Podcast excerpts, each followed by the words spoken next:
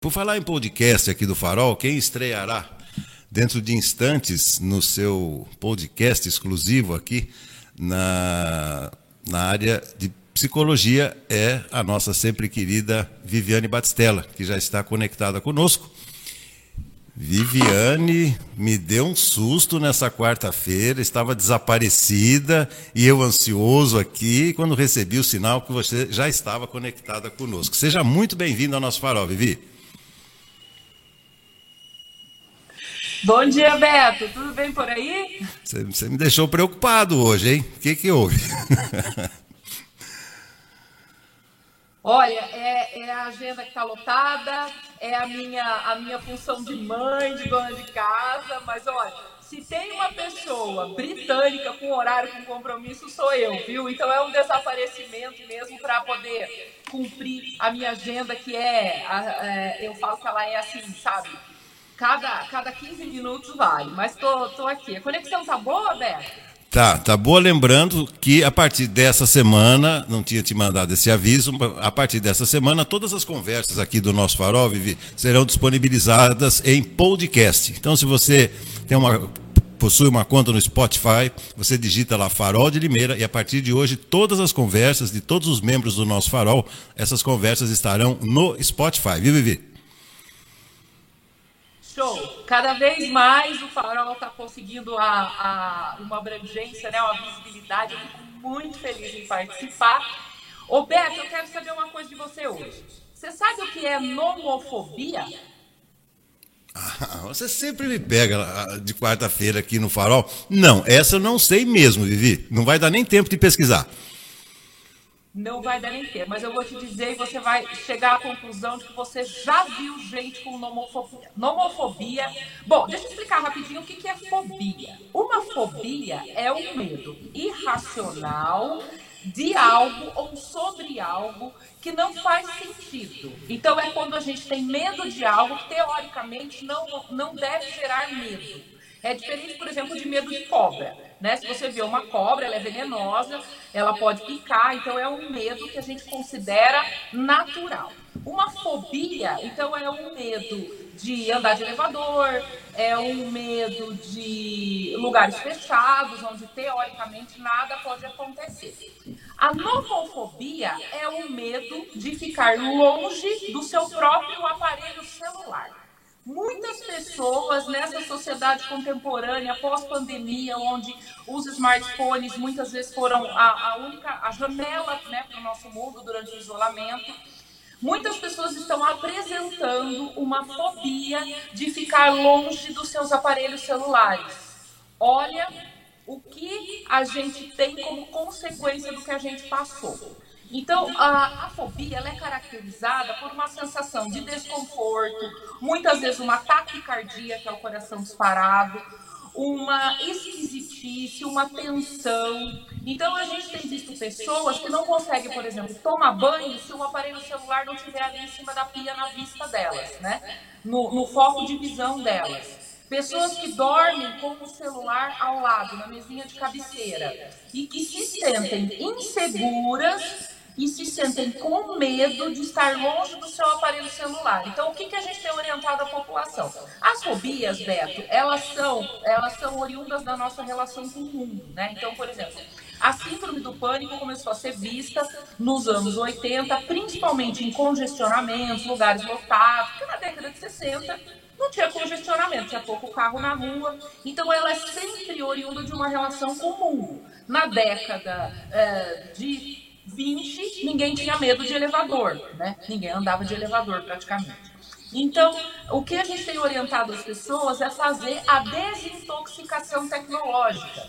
É ficar uma hora, duas horas por dia longe do aparelho celular. A não ser que o seu trabalho realmente seja algo que precise, e, e a maioria dos trabalhos não é que você fique longe do seu celular, para você não criar uma dependência do aparelho celular, como se ele fosse uma extensão do seu braço, da sua mão, para que você durma longe do aparelho celular. Então, eu vou colocar o aparelho celular na sala, no escritório, e vou dormir no meu quarto, porque existem pessoas que realmente estão perdendo a capacidade de estar longe do seu aparelho celular. Então fica aí o alerta, principalmente para os mais jovens, né? Que já nasceram, a gente vê os bebês hoje já nascem com, com o celular na mão. E não é saudável, tá? Toda fobia irracional, ela não é saudável. É isso. Você Posso tá fazer homofobia já, Beto? Não, não, eu tava com o celular na mão, mas não é isso não. Mas eu ia te colocar uma outra questão, Vivi. É, é, o celular, em, em, em alguma medida, nos aproximou dos nossos entes queridos. Por exemplo, filhos. Você está numa cidade grande, de repente seu filho está na escola, ou está numa aula, ou está fazendo alguma coisa, ele está com o celularzinho dele, qualquer coisa, ele te avisa, ele te comunica. É, mais do que um joguinho, mais do que redes sociais, o celular aproxima entes queridos. É, isso não deve ser considerado como um sintoma, ou seria? Não, não, Beto. Você lembra daquela frase que diz assim: Aprenda a dizer para o dinheiro quem é o dono de quem. Não seja uhum. escravo do dinheiro. Essa mesma frase está valendo para os smartphones, para os aparelhos celulares. Aprenda a dizer para o aparelho quem é dono de quem. Fazer o bom uso da tecnologia é imprescindível. Estamos nós aqui agora conversando graças à tecnologia. Eu estou falando com você do meu aparelho celular. Porém, você tem que ter o controle da sua vida, do seu dinheiro, do uso do seu aparelho celular, de quantas taças de vinho você toma, do quantos pedaços de pizza você come no rodízio. O que acontece é, a fobia de estar longe significa uma dependência daquilo. Se você tem uma dependência, você perdeu a sua autonomia. Você não está mais sendo dono das suas vontades. Ah, eu queria deixar o meu celular em casa, mas eu não consigo, eu passo mal. Né? Ah, eu gostaria de tomar só duas taças de vinho e parar, mas eu não consigo, eu sou dependente. Então, a, a ideia é: tudo na vida pode ser bem usado ou mal usado. Vai do que você tem como autonomia e como dono da sua, da, da, das suas vontades, né? Uh, se você disser para o aparelho celular quem é o dono de quem, se você escolher o, o, fazer o bom uso, se você puder jogar, mas saber a hora de desligar, não, agora eu quero parar e eu consigo parar, aí tudo bem. Aí tá, tá legal, você vive na sociedade contemporânea, você não tem como, como não ter um smartphone hoje em dia. Mas se você apresentar desconforto, né? Então eu tive um relato de um paciente na semana passada nossa, eu fui no shopping, eu cheguei no shopping, eu vi que eu estava sem o celular e eu precisei voltar. Aí eu perguntei para ele, mas você precisava mesmo? Não dava para você fazer o que você tinha que fazer no shopping e voltar para sua casa? Né? Ia acontecer alguma... Ele falou, não, não daria perfeitamente para eu comprar o que eu precisava comprar e voltar para casa. Mas eu me senti inseguro. Aí já é um caso de homofobia. Tá? Porque, teoricamente, ele não deveria estar inseguro por ir comprar o que ele precisava comprar e voltar para casa. Mas ele ficou com medo de estar longe do celular. Aí o celular já está dominando ele, percebe?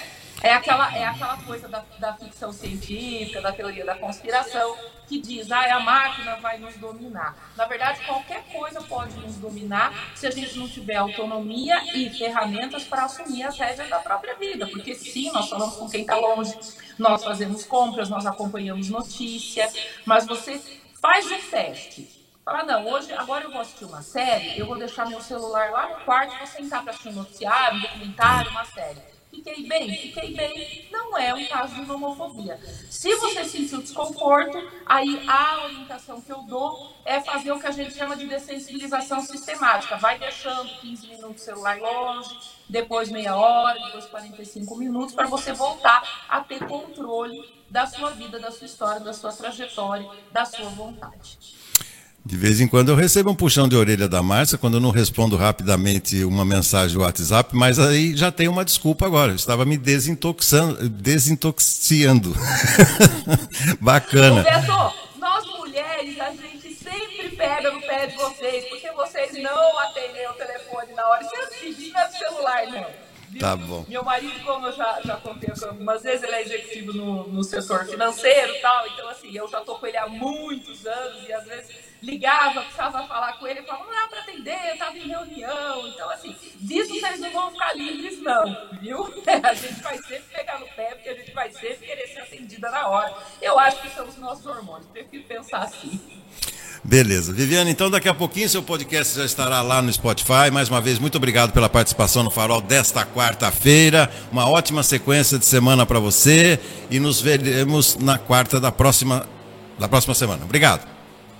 Obrigada, Beto. Um abraço. Lembrando que meu texto da semana já está lá no nosso portal. Uma reflexão sobre a morte repentina da jovem Marília Mendonça. A gente precisa ter uma adequação, uma reflexão acerca dessa fragilidade da vida. Assuntos que a gente conversa aqui praticamente toda semana. Então, convidar vocês para ir lá no portal do Farol de Limeira para ler não só o meu texto dessa semana, mas o de todos os outros colaboradores. Um grande abraço para vocês uma ótima semana. Valeu, Vivi. Estarei lá acompanhando seu artigo. Obrigado.